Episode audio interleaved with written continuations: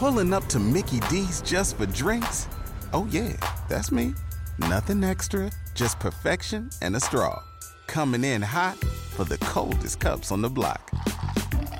Because there are drinks, then there are drinks from McDonald's. Mix things up with any size lemonade or sweet tea for $1.49. Perfect with our classic fries.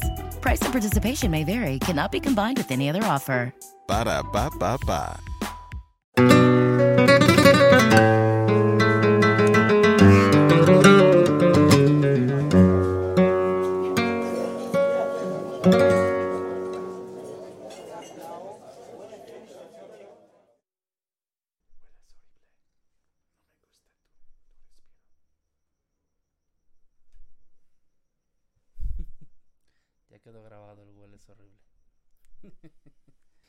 ¿Qué tranza gente? Bienvenidos a esta nueva edición del podcast, eh, la primera edición del podcast Talk Play.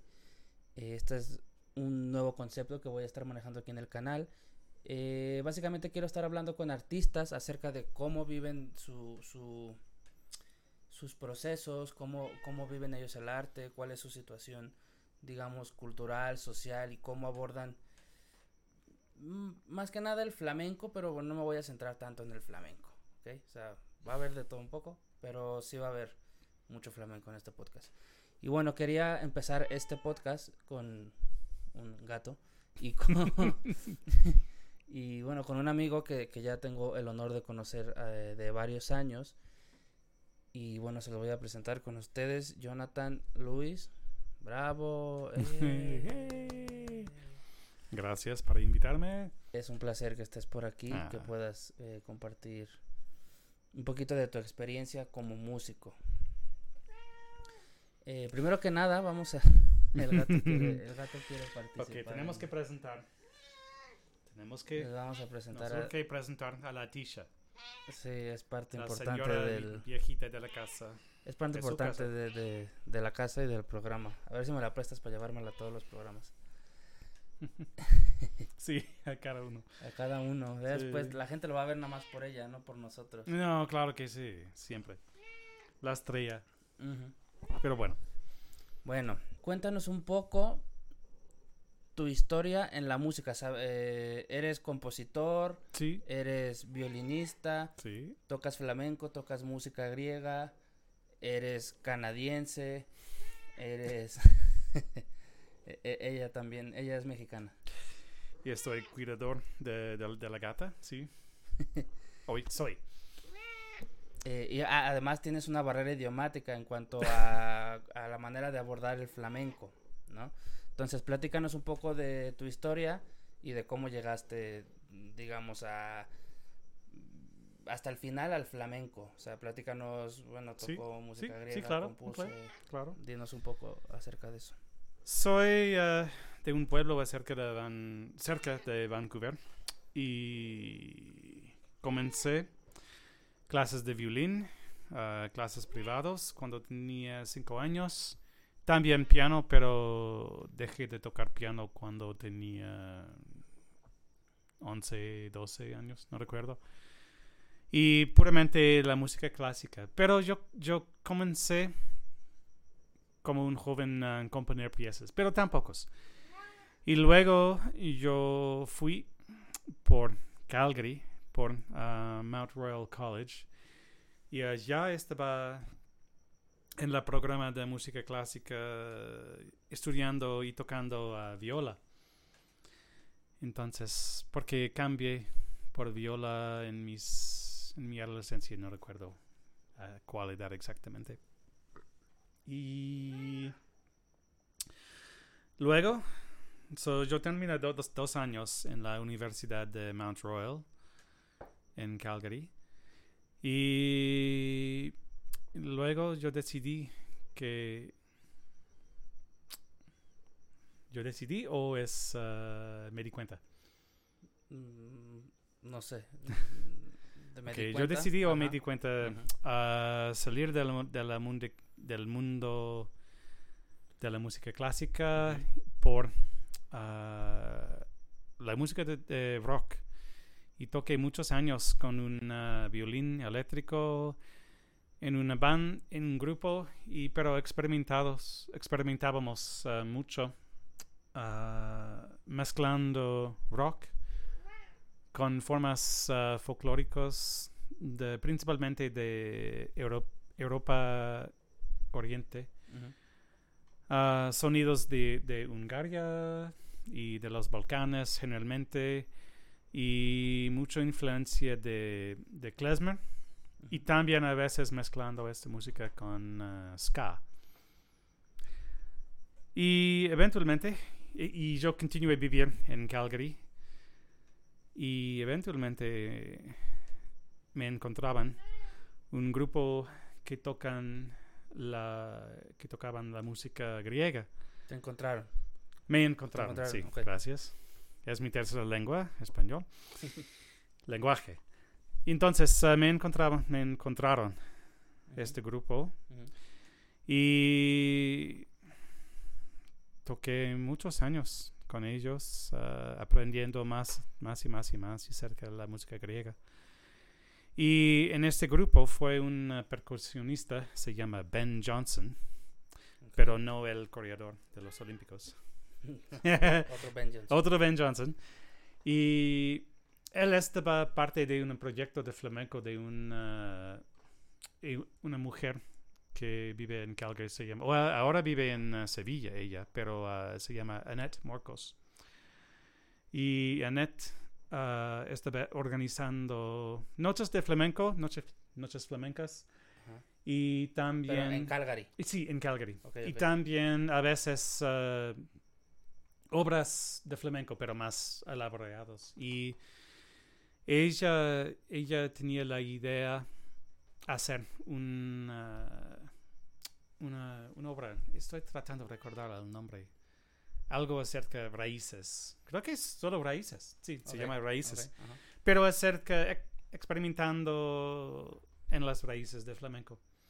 Entonces, con influencia de la música persa, de, de Marruecos, de árabe, uh -huh. estas culturas, y quería una violinista.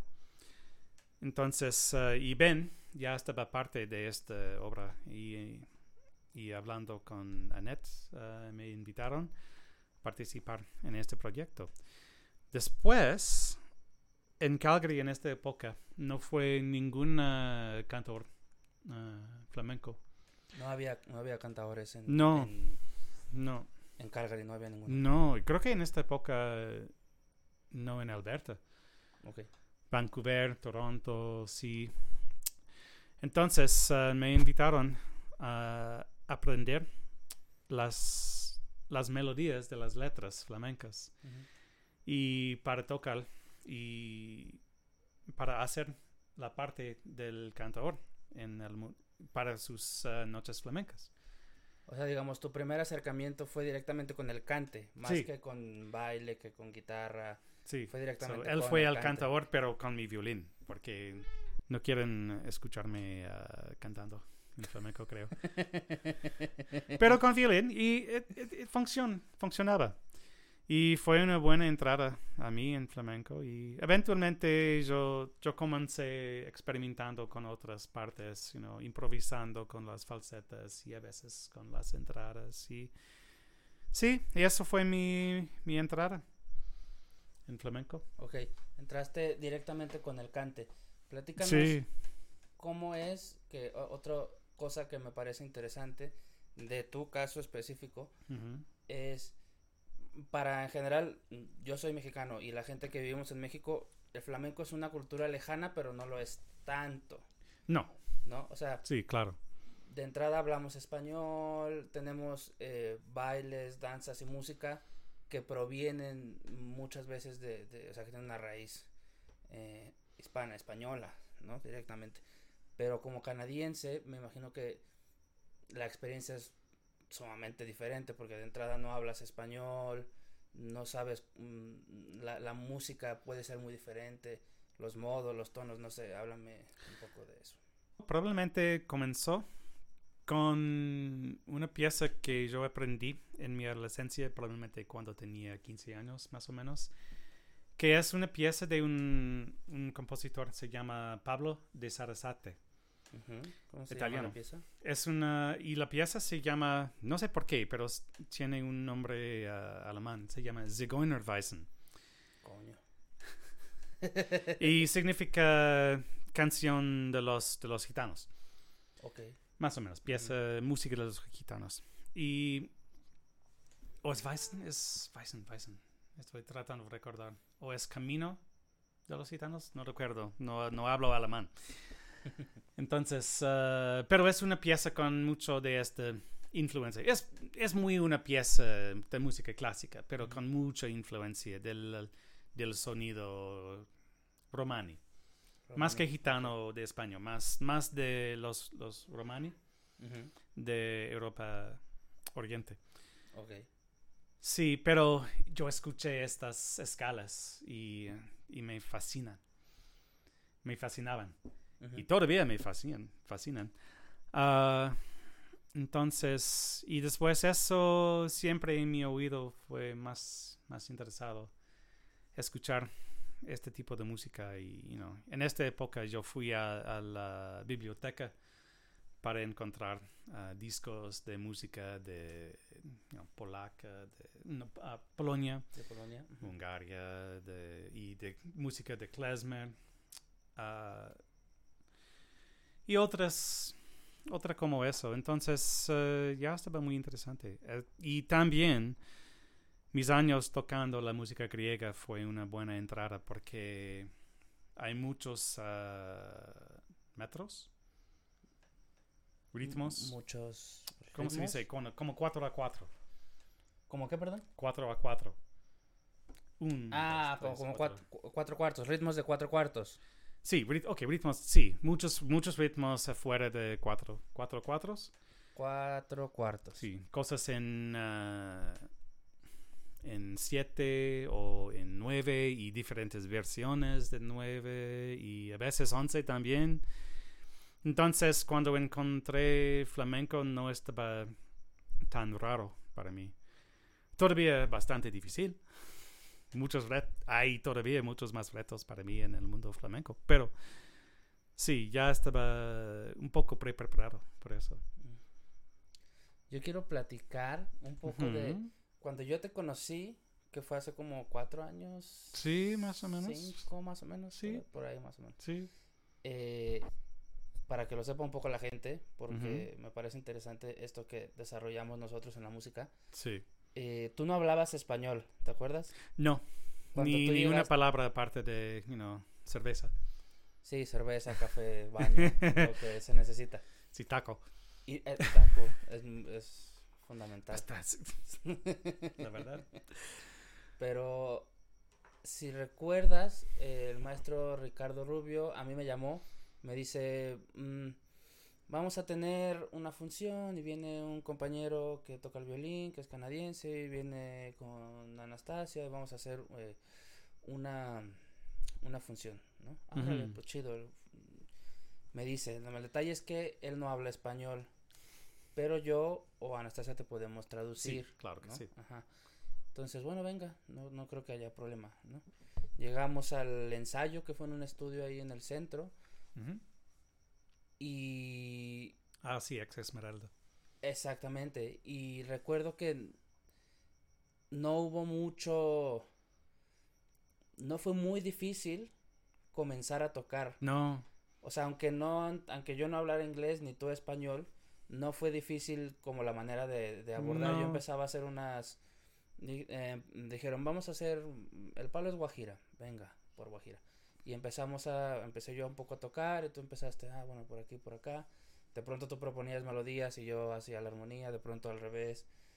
Y no sé, me parece que el lenguaje musical de pronto rompe esas barreras en cuanto a no sé, o sea, que no necesitamos hablar una sola palabra no. en otro idioma, simplemente, en, digamos, en el lenguaje musical.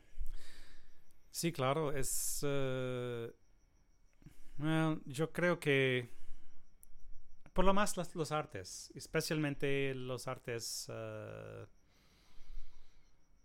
como baile y, y música, que están algo que haces en vivo.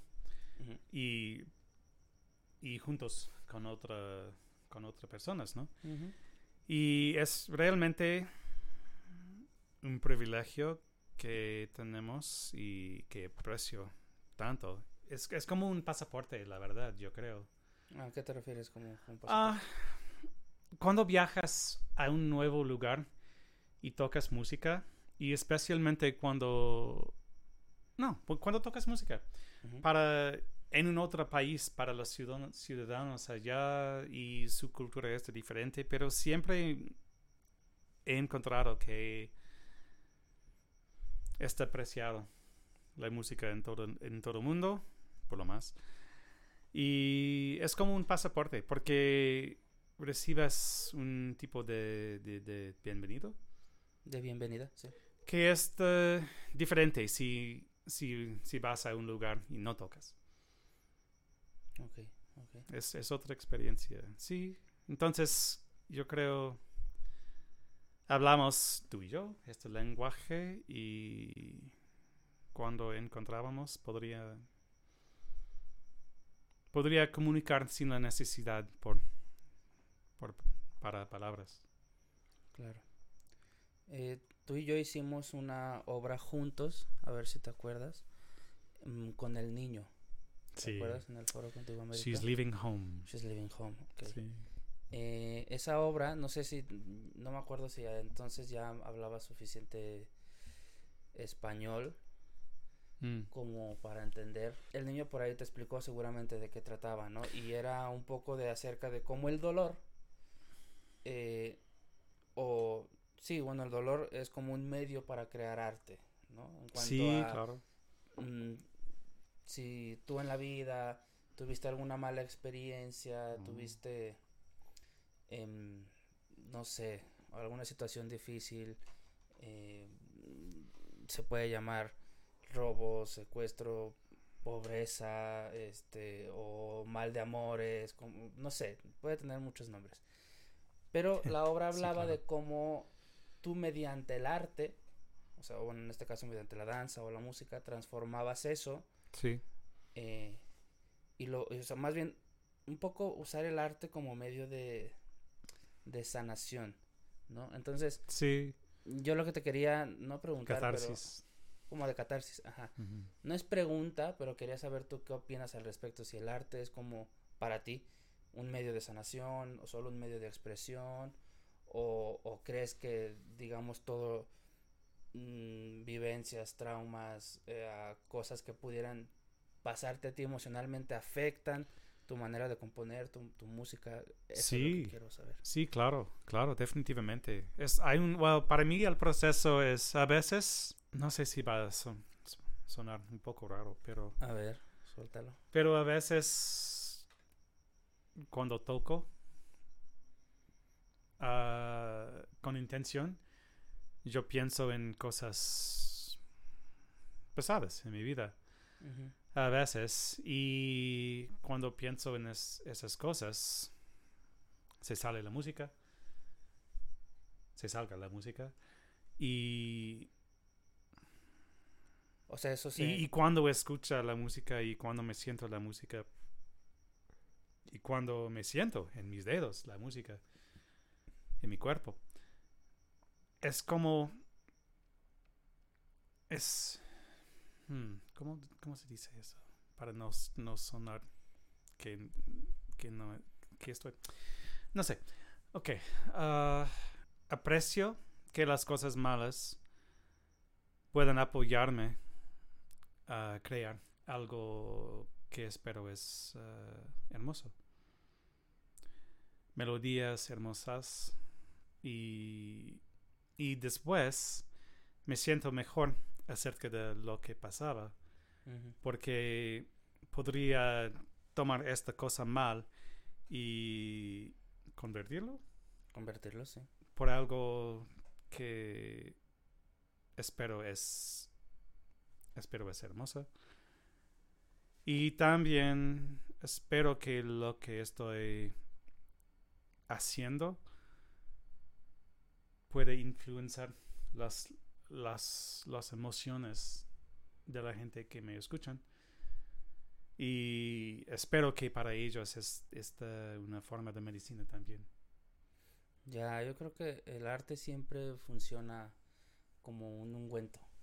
¿Un, un qué? Ungüento. Ungüento. Ungüento cuando te lastimas que te pones una pomada. Sí, ah, sí, sí, ¿sabes? sí. Algo que sana, pues, o sea, ungüento. Sí, O como un apapacho emocional. sí, ¿no? claro. Bueno, la música y cualquier arte, ¿no? Cuando tú vas a ver arte, te encuentras, te confrontas, sí, de alguna manera, pero te encuentras con puntos en común con otras personas. Yo creo que eso fue un poco lo que nos pasó cuando tocábamos.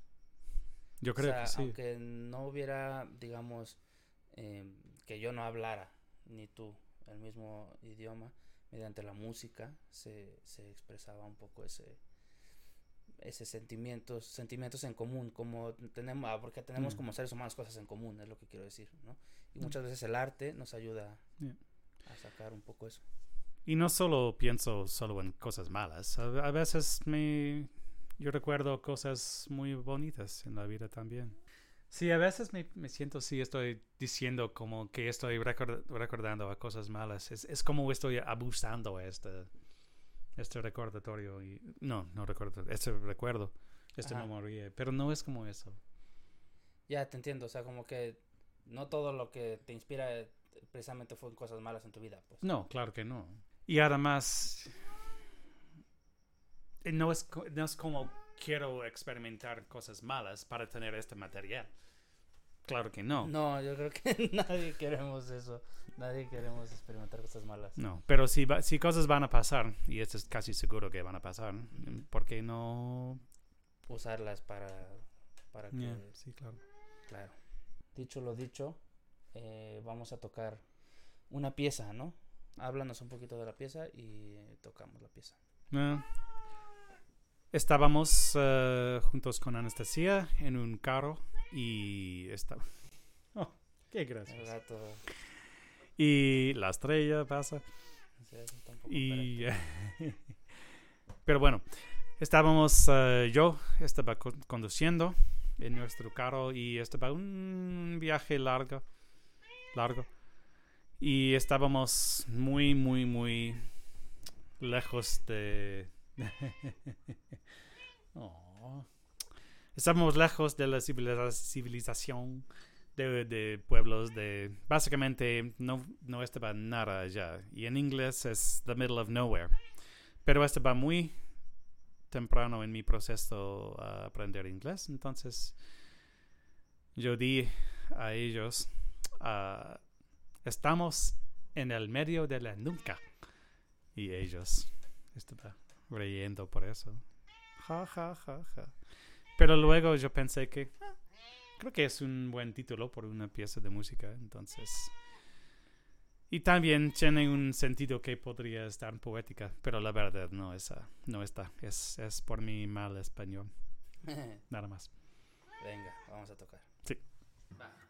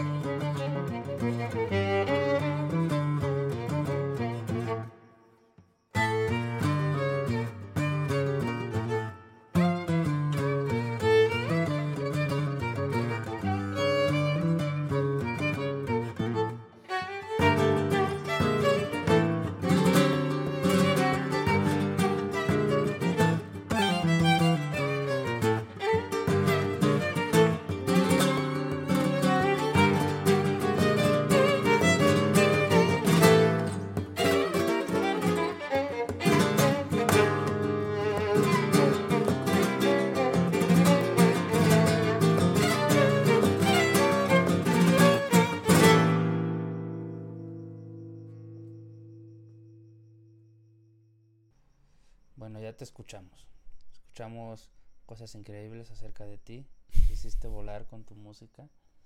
Nos hiciste sentir cosas lindas, no nomás cosas feas, como tú dices. No. Cuéntame una cosa. sí. Hay un tema que luego me preguntan muchas personas, sobre todo cuando estás dando clásicos así. ¿Cómo estudias? ¿Estudias? ¿Tienes un método en plan, me pongo todos los días a las o- 10 de la mañana a tocar o, o- o es más intelectual de que me pongo a leer tales cosas? No sé, háblanos de eso. Con eso. En esos días estoy estoy pensando menos en cosas técnicas y estoy más reciente más en el rollo de improvisar y cómo improvisar mejor como mi foco ahora es eh, cómo cómo contar un cuento y es, es como planear bueno no exactamente planear porque ya estás todavía desarrollando algo en, en el momento. Pero ¿cómo ser una improvisación para tener un cuento? Entonces, ¿cómo empezar? ¿Cómo desarrollar? ¿Cómo lograr un uh? Clímax, sí. Un clímax. Y luego, ¿cómo, cómo cerrarlo? Entonces, es, es como hacer eso en el momento. Entonces, cómo comenzar, empezar en un lugar y durante todo el proceso recordar cómo empezaste y, y no perder el camino. Es mi foco ahora. Y básicamente yo toco violín en el momento cuando tengo la inspiración, nada más. ¿Cómo te nace por de pronto tocar tantos instrumentos? Porque yo toco la guitarra y ya me parece suficientemente difícil para una vida Ah, tocar ok. la guitarra. Well, Pero bueno, no, no, no he dicho a los Ricardito oyentes, a los Ricardito oyentes. ok, la verdad, toco dos instrumentos profesionalmente. Toco violín y toco viola. viola. Y los dos, viola. ah, y los dos yo empecé en mi, en mi juventud. Entonces, y no están tan lejos uno del otro. Definitivamente hay diferentes técnicas para tocar, pero no tanto diferentes. Pero bueno, también tocas el buzuki. Ya, ok. El- Baglama. Exactamente. Sí, pero ok. Pero con esos no soy realmente profesional. O sea, te sientes más como un hobby. Sí, I mean, ok. Puedo tocarlos para dinero, pero no. You know, no voy a. No voy a ir a Grecia y entrar en un gran uh, club de buzuki music, música buzuki y, you know, ser famoso. Like, claro que no. Pero, you know, uh, es más para mi placer, la verdad. Pero si alguien aquí quiere pagarme para tocar buzuki, no voy a decir no. No vas a decir no. Wow. Cuéntanos.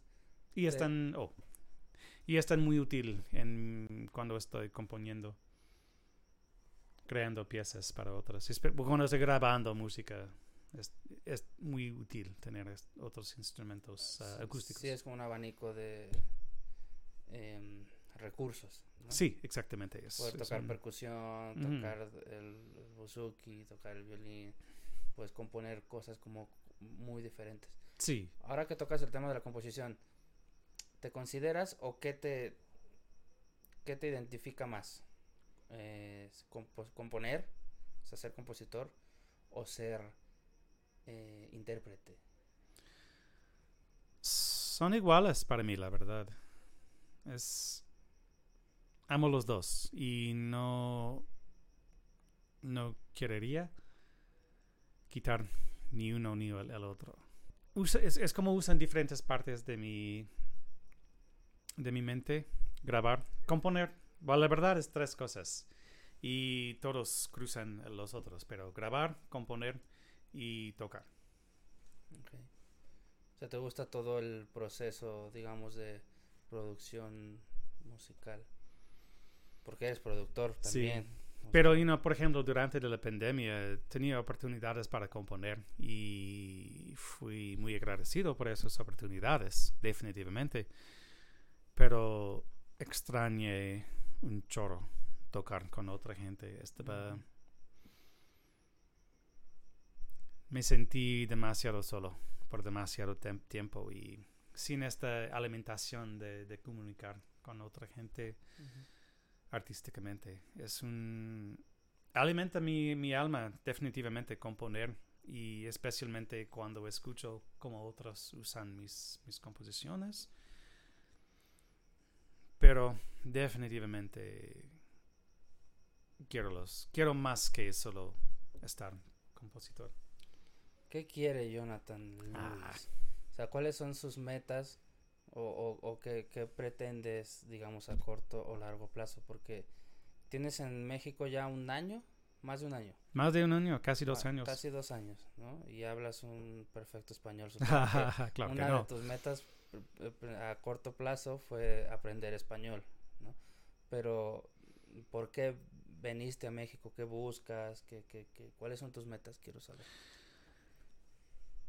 Más o menos la oportunidad me presentó a mí, pero México. Pero la verdad es, eh, estaba buscando otra experiencia, la meta, aprender cómo funcionarme adentro de una nuevo- nueva cultura.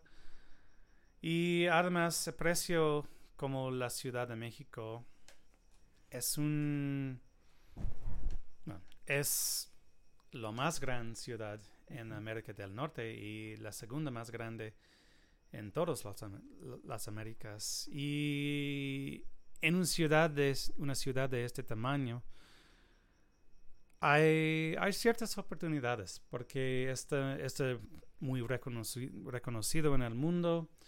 Todo el mundo es, ha escuchado acerca de, de la Ciudad de México. Y mucha gente llegan aquí y hay muchas oportunidades aquí a conocer a gente desde otras partes del mundo. Y también por el reconocimiento que tiene esta ciudad, hay oportunidades ser invitado, creo, a otras partes del mundo.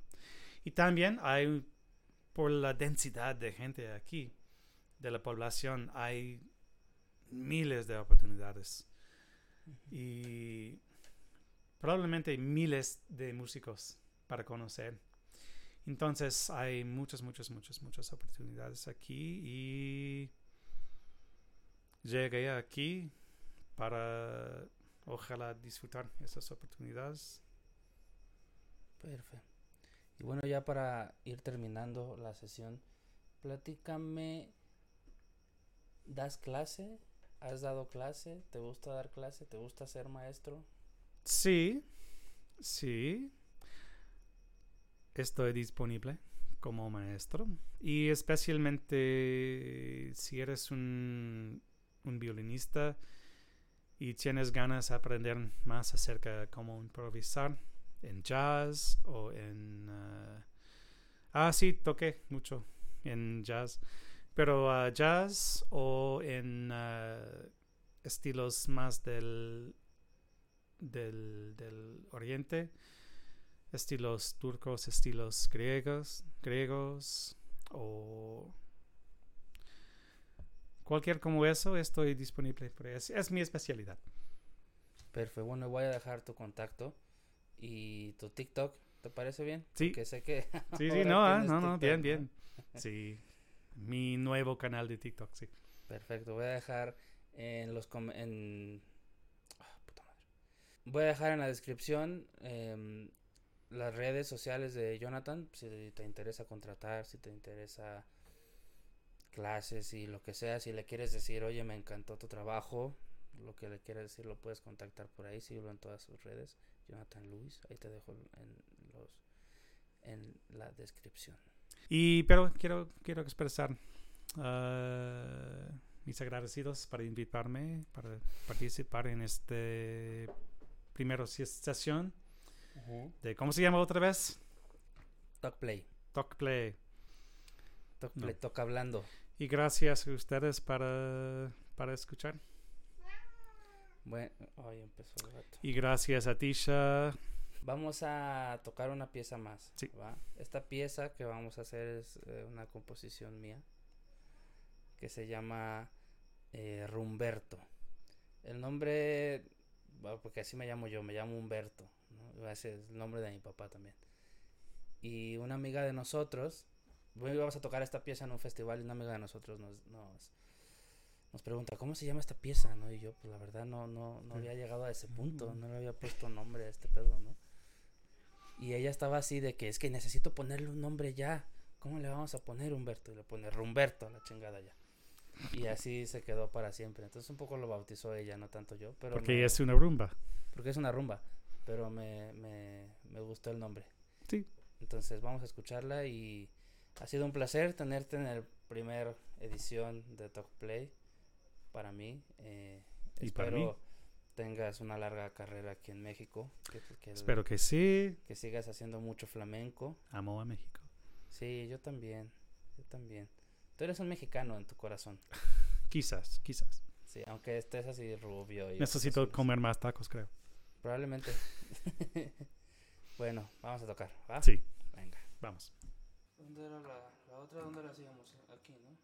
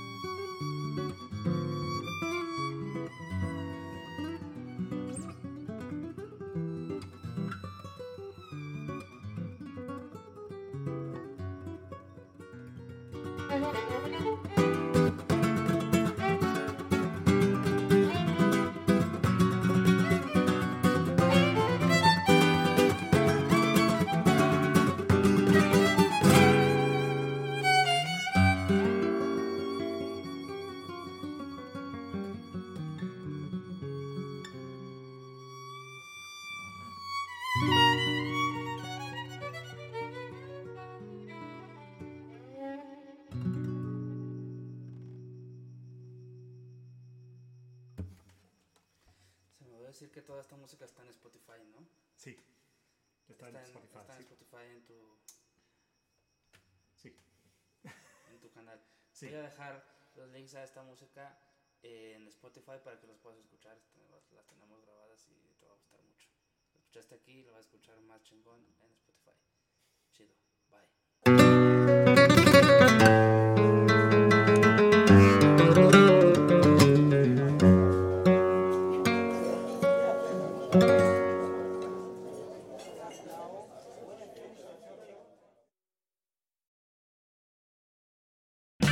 O'Reilly Auto Parts puede ayudarte a encontrar un taller mecánico cerca de ti. Para más información, llama a tu tienda O'Reilly Auto Parts o visita oreillyauto.com.